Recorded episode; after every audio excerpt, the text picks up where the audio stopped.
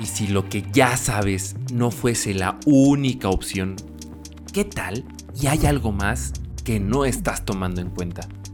¿Te has puesto a pensar qué pasaría si te abrieras a nuevas posibilidades? Soy Fer Granillo. En este podcast genero contenido para que juntos reflexionemos sobre temas que tanto a ti como a mí nos inquietan, compartiéndote nuevas propuestas y te quedes con lo que te funcione.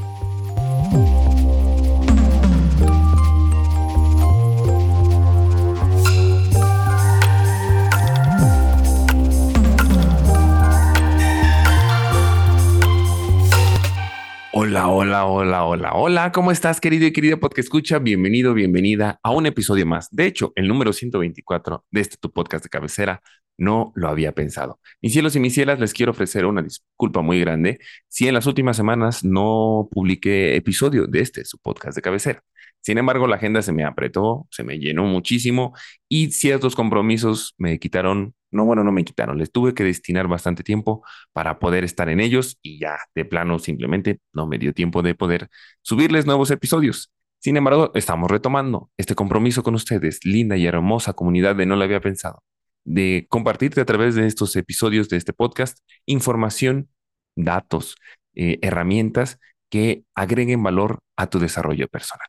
Y bueno, sin más preámbulos, queridos y queridas podcast escuchas, vamos a entrarle de lleno al episodio de esta semana. Esta semana, querido y querida podcast escucha, te quiero compartir información desde mi mirada muy importante acerca de una de las emociones más primitivas que existen en el ser humano, y es el miedo. El miedo es una emoción que nos ha ayudado o que ha permitido que el ser humano pueda sobrevivir a los miles de años de evolución que han tenido a lo largo de su historia y de su presencia en este planeta. Y no solamente eh, le ha ayudado al ser humano, el miedo también está presente en muchísimos seres vivos. El miedo es una emoción que nos permite protegernos de aquellas amenazas, de aquellas fuentes de un posible peligro, de tal suerte que aquella amenaza pueda comprometer inclusive nuestra supervivencia, nuestra propia vida.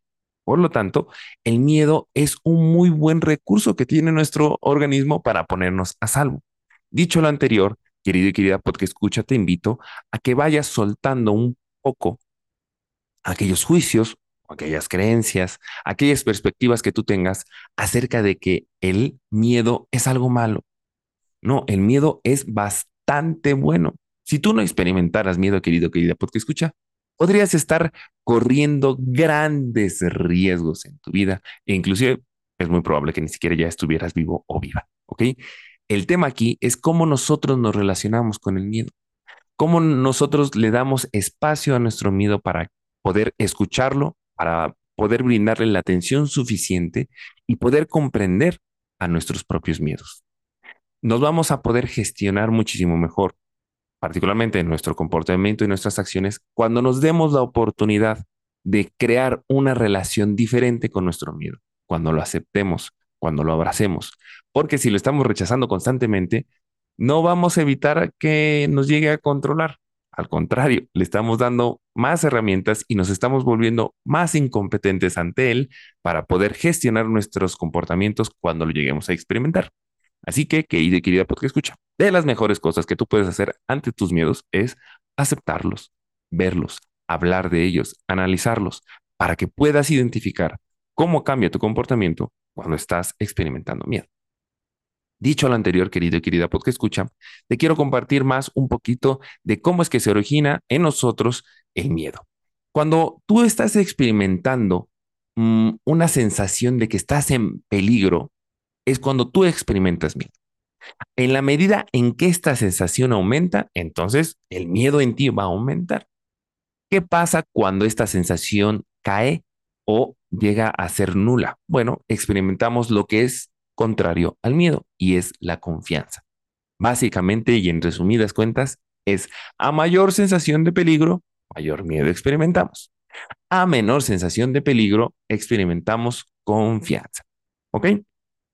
Ahora pues, como te explicaba, es muy importante que para que tú te conozcas y puedas gestionarte, gestionar tu comportamiento, es demasiado importante que voltees a ver a tus miedos y que los analices. Porque sí o sí, querido y querida que escucha, tus miedos, aunque no los tengas conscientes, ¿sí? Ese es el tema de los miedos, que pueden ser situaciones inconscientes nosotros, van a configurar o van a influir muy significativamente en el sentido que tú le das a tu vida.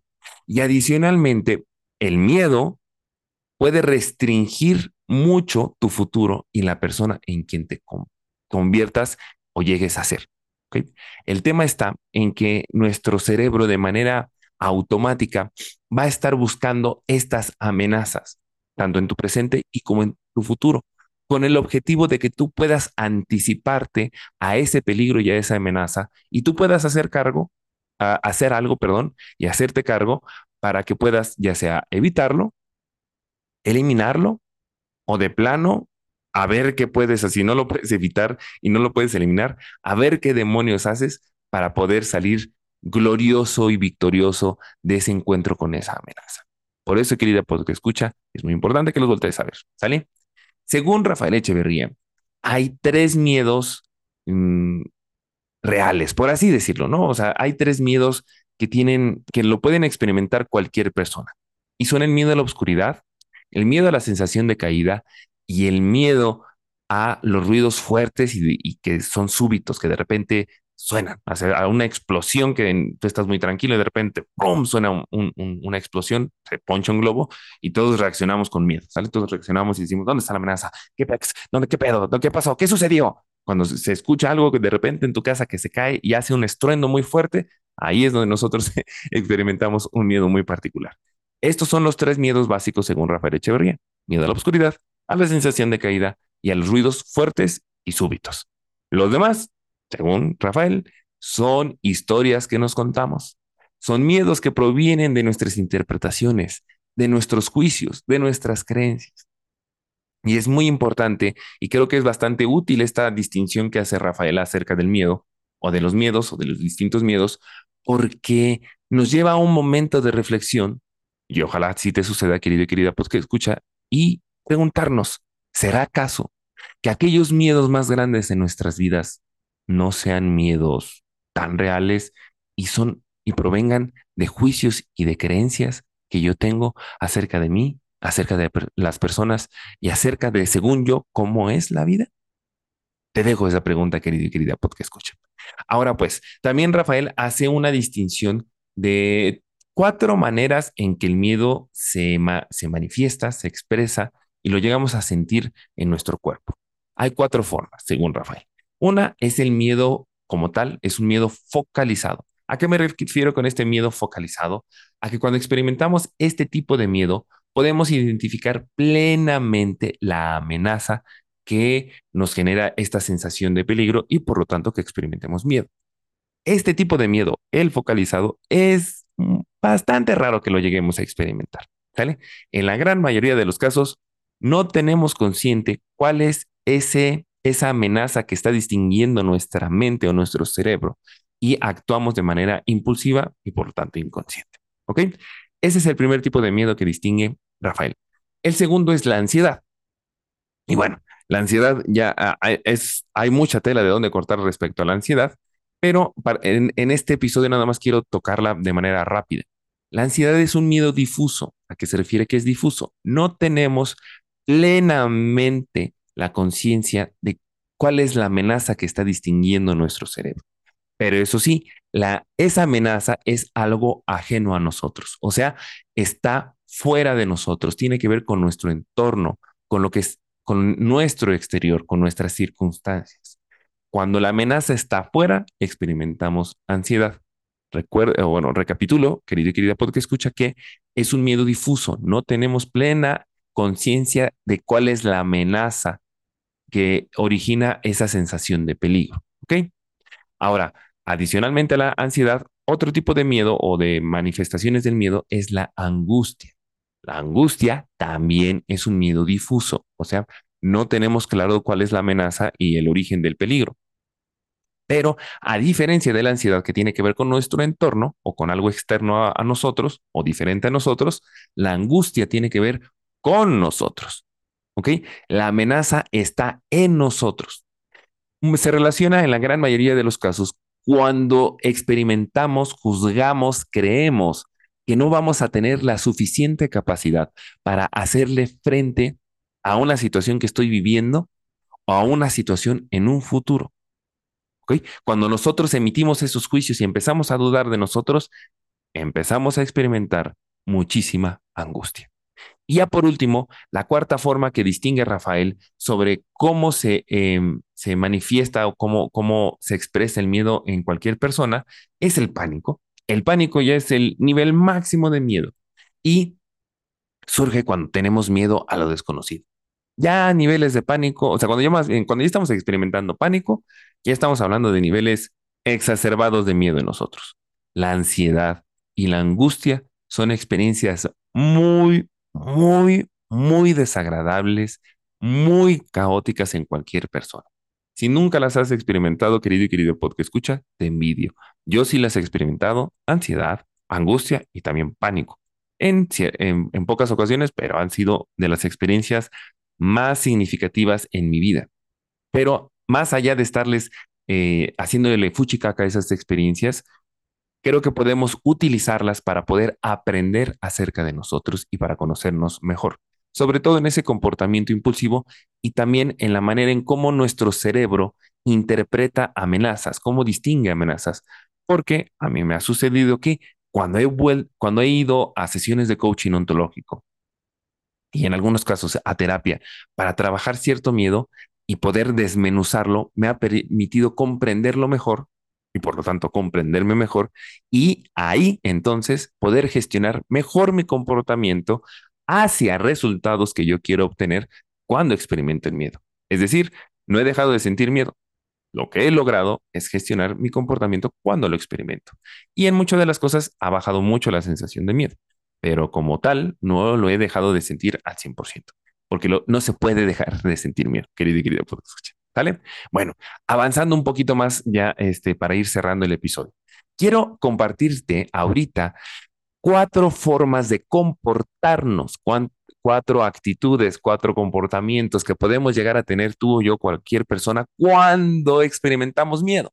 Y quiero que voltees a analizarte y de qué tipo de comportamientos son los más habituales en ti cuando tú experimentas miedo. El primero son aquellas personas que se congelan, que se quedan así totalmente como estatuas, ¿sale? Como las famosas arigüeyas de la era del, hielo, esas que se, tiran, se quedan congeladas, se paralizan y se quedan así todas tiradas en el, en el piso hasta que pase la amenaza o el depredador. Eres de esas personas, querida, querida que escucha, de esas personas que se quedan totalmente inmóviles cuando la, el miedo empieza a dominarlas, cuando empiezan a experimentar miedo y te quedas totalmente paralizado o paralizada. Particularmente estas personas también se aferran a lo suyo, se aferran a sus juicios, a sus creencias, a sus narrativas e inclusive también se pueden aferrar mucho a su familia, a sus seres queridos e inclusive a sus propiedades materiales. ¿Eres acaso de aquellas personas que se aferran cuando sienten miedo? Otra de las actitudes o comportamientos inconscientes cuando experimentamos miedo es cuando nos volvemos muy condescendientes, cuando concedemos en todo a los demás, cuando obedecemos sin rechitar, sin decir nada, simplemente le entregamos el control de las decisiones a las demás personas son aquellas personas que son bastante complacientes. dicen, oye, vamos a comer esto, lo que tú digas. Vamos a hacer aquello, claro que sí, lo que tú decidas. ¿Y qué te parece si hacemos aquello? Lo que tú digas está bien. Y cuando les preguntan a estas personas, bueno, ¿y tú qué, tú, aquí, a ti qué te gustaría? Lo que tú quieras y lo que tú desees está bien para esas personas, ese tipo de comportamiento, es muy probable, querido y querida porque escucha, que si tú lo tienes y es habitual en ti, detrás de ese, de ese conceder y de ser muy condescendiente con las demás personas o con ciertas personas, quizás nada más, tenga que ver con algún miedo. ¿Ok? Te invito, si, si sí es tu caso, espero dejarte la espinita suficientemente enterrada para que puedas indagar en ti a ver qué miedo puede ser el origen de ese tipo de comportamiento. ¿Ok? Puede ser, no estoy diciendo que lo sea a rajatabla. Un tercer comportamiento eh, inconsciente que se derive del miedo es cuando nosotros atacamos, cuando nos volvemos agresivos, cuando agredemos a las demás personas y empezamos a insultarlas y empezamos literalmente a atacarlas, ya sea de forma verbal o inclusive a golpes. Ya, la, la gente que ya agrede a golpes también ese tipo de comportamientos, de estar inclusive a la defensiva, es, es muy probable que estén inspirados, influenciados y provengan, se deriven pues de un miedo. Y se conecta perfectamente con lo que en algún otro episodio de este podcast te comentaba acerca de el enojo. Según Alexander Lowen, el enojo es el recurso natural que tiene nuestro cuerpo para hacerle frente a situaciones de peligro. Entonces, si el miedo se origina de que mi cerebro está juzgando que yo estoy corriendo un peligro, pues es bastante lógico que yo me convierta en una persona agresiva. El tema está en que no sé si a ti te suceda, querida y querida podcast escucha, el estar enojado o enojada se vuelve algo bastante habitual en ti y se vuelve como un tipo de humor ya bastante mm, cuajado en ti, ya bastante mm, del diario. Todos los días te enojas y que no está mal, pues, pero es muy fácil que te enojes y es muy recurrente que en mucho, mucho tiempo de tu día a día estés enojado, enojada. Si este es tu caso, querido y querida porque escucha, te invito a que reflexiones acerca de qué es aquello que esté provocando ese enojo y te preguntes si puede ser un miedo o no. Pensamos que el antagónico del miedo es el enojo y la fuerza. No, es la confianza. Una persona que confía no es una persona agresiva. ¿Ok? Y por último, el cuarto comportamiento que distingue a Rafael Echeverría, que se relaciona con el miedo o que puede estar inspirado en el, miedo, es cuando nosotros huimos, cuando salimos corriendo, cuando evitamos totalmente esa situación o esa, que, esa amenaza que juzga nuestro cerebro. Estas personas también tienden a negar la situación, a hacer como si no existiera, la niegan a, a toda costa. ¿Por qué? Porque el aceptar que realmente está sucediendo lo que ellos no quieren que suceda, el aceptar que las cosas no son como de una manera que les duele mucho o a las cuales le tienen miedo, prefieren mejor negarlo porque no tienen, quizás perciben que no tienen los suficientes recursos para hacerle frente a esa situación y por eso lo niegan a toda costa. Así que, querido y querida podcast, escucha, te invito a que reflexiones que quizás todo aquellas cosas que niegues más rotundamente sí esté conectado con algún miedo que tú tengas, sale de una experiencia posiblemente dolorosa de tu pasado. Muy bien, ahora sí, para ir cerrando ya este episodio, querido y querida, porque escucha. El miedo, como te comentaba a inicios de este episodio, es el, puede ser una emoción que se disfrace de otras. Es una emoción, según Echeverría me gusta mucho este, este término, el miedo es una emoción travesti. Puede disfrazarse de muchas otras. Y eh, ejemplo de algunas emociones que estén inspiradas en el miedo o que detrás de esas emociones existe el miedo, está eh, la rabia, ya lo estábamos tocando eh, hace unos momentos acerca del enojo, la arrogancia, uy, esta es muy buena, ¿eh? Persona que sea arrogante, persona que sea narcisista o ególatra, persona que denigre a los demás a través de comentarios y juicios, o sea, que él realmente busque adjudicarle características a la otra persona o a otras personas para, entre comillas, hacerlas menos, ¿sale? Ejemplo, como cuando le dicen, ay, es un naco, es una naca, es un gato, es una gata, está jodida, está jodida, pobre ignorante, pobre indio, pobre... Ese tipo de comentarios es muy probable que vengan desde el miedo. ¿Miedo a qué? a que yo, a que la otra persona de alguna u otra manera me supere en capacidades y en cualidades y yo quede rezagado a, a la oscuridad, que yo quede rezagado a la falta de atención, pues que las otras personas no me pongan atención a mí. Eso es lo que hay detrás de una persona arrogante, narcisista o ególatra. El miedo tan grande de convertirse o de ser una persona común y corriente. Y por lo tanto, perder la atención de los demás. Entonces, querido y querida porque escucha, si tú eres de las personas que agrede a las demás, lanzándole adjetivos peyorativos o tratándola de sobajar y de denigrar, es muy probable, querido y querida porque escucha, que tengas miedo de esa persona. Y sobre todo de perder la atención por esa persona. ¿Sale? Las personas tímidas también, detrás de su timidez, ah, puede existir mucho miedo. Del odio, ni se diga, de los celos, que yo sé que tal vez en, otros espacios de otras personas has, has, escuchado acerca de los celos. Sí, mi cielo y mi ciela, los celos están em, alimentados por miedos muy profundos y en la gran mayoría de los casos por miedo al abandono o a perder a una persona. Y ojo aquí, quiero dejarte algo que cuando yo lo leí me dejó frío, ¿ok? Y es lo siguiente acerca de los miedos. Fortalezas extremas suelen ocultar debilidades y profundos miedos. Repito, fortalezas extremas suelen ocultar debilidades extremas y profundos miedos. Aquellas personas que presumen de ser profundamente fuertes, que nada ni nadie las mueve, que ellos siempre van a poder y que tienen la capacidad inclusive de mover el mundo, es muy probable que detrás de esa fortaleza que ellos presumen o que esas personas presumen haya un miedo muy, muy, muy grande. Nada más que no están conscientes de dicho miedo. Guarda esta relación, querido y querida que escucha.